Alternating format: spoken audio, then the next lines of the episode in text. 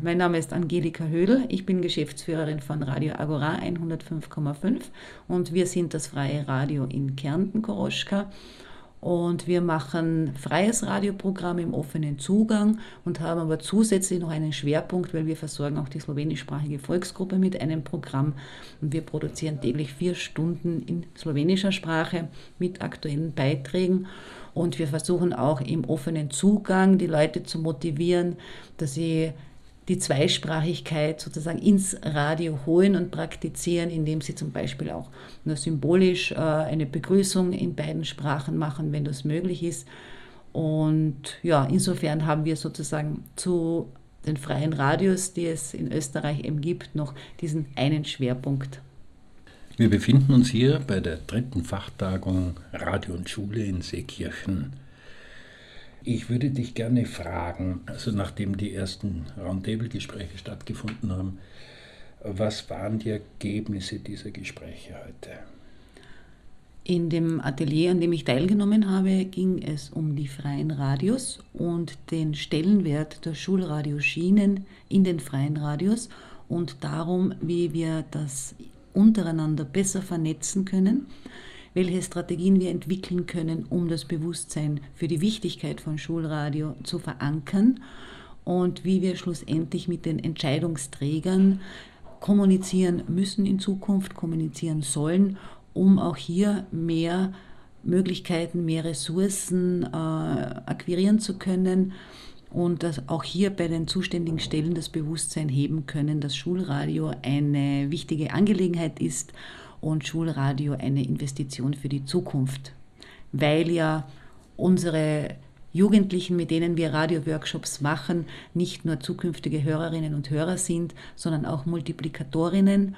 Und sie sind vielleicht auch Radiomacherinnen von morgen. Und wir ihnen ja auch Medienkompetenz beibringen, nicht nur in Bezug auf das Radio, sondern auch in medienrechtlichen Angelegenheiten. Das nützt ihnen zum Beispiel auch wieder im Umgang mit Social Media, und so gibt es viele Facetten, die Schulradio wichtig und interessant machen. Hat sich die Kooperation zwischen den freien Radios und den Schulen verbessert oder äh, gibt es da noch Handlungsbedarf? Ja, ich glaube, dass sich die Situation Step by Step weiterentwickelt, aber ohne Zweifel gibt es hier noch ganz, ganz viel Handlungsbedarf, weil es ja auch viel Betätigungsfelder gibt.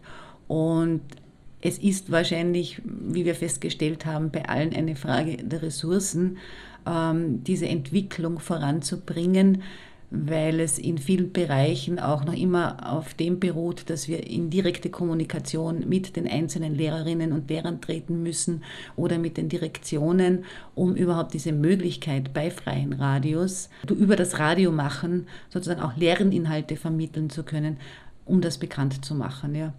Und hier gibt es viele Ideen, also wie wir das voranbringen können.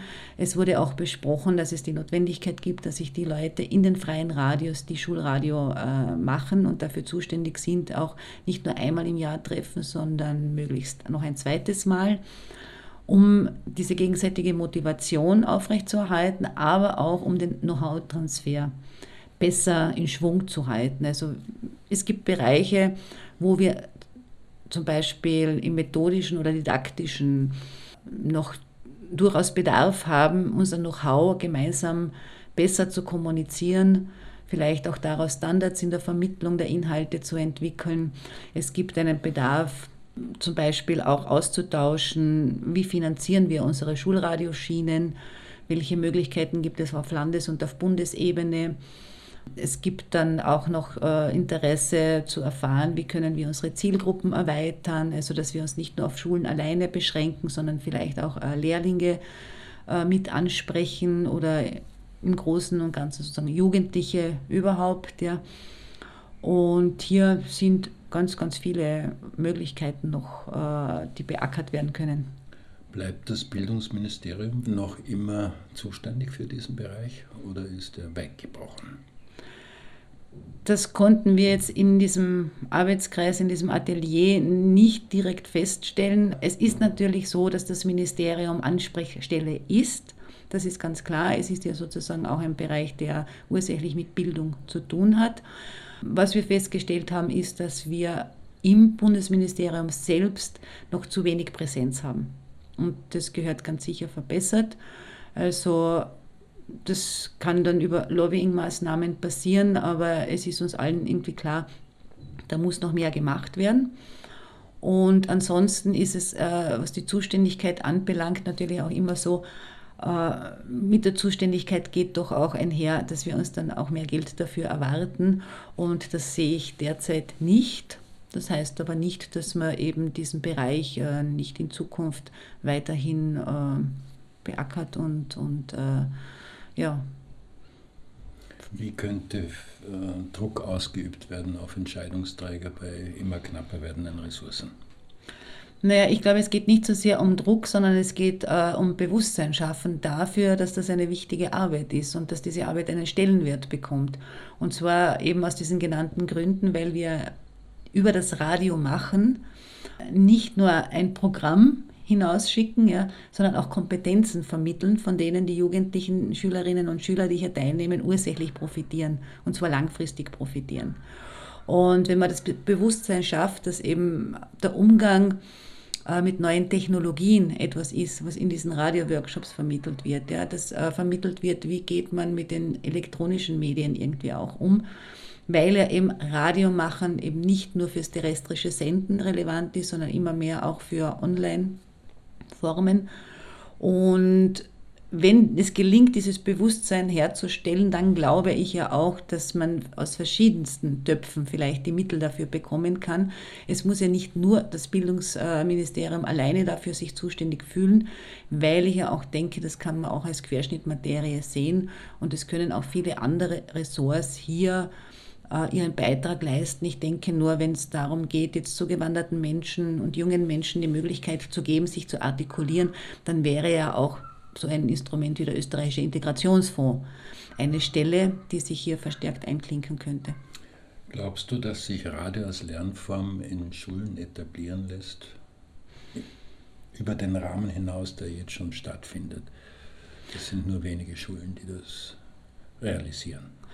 Ich glaube, wenn es gelingt, dass man diese vielen Facetten, die Radio bietet, ja, auch im Umgang mit elektronischen Medien, ja, wenn man das stärker kommuniziert und mehr verdeutlicht, welche oder wie viele Kompetenzen hier vermittelt werden, dann glaube ich, dass es Chancen hat, ähm, dass es sich etablieren kann.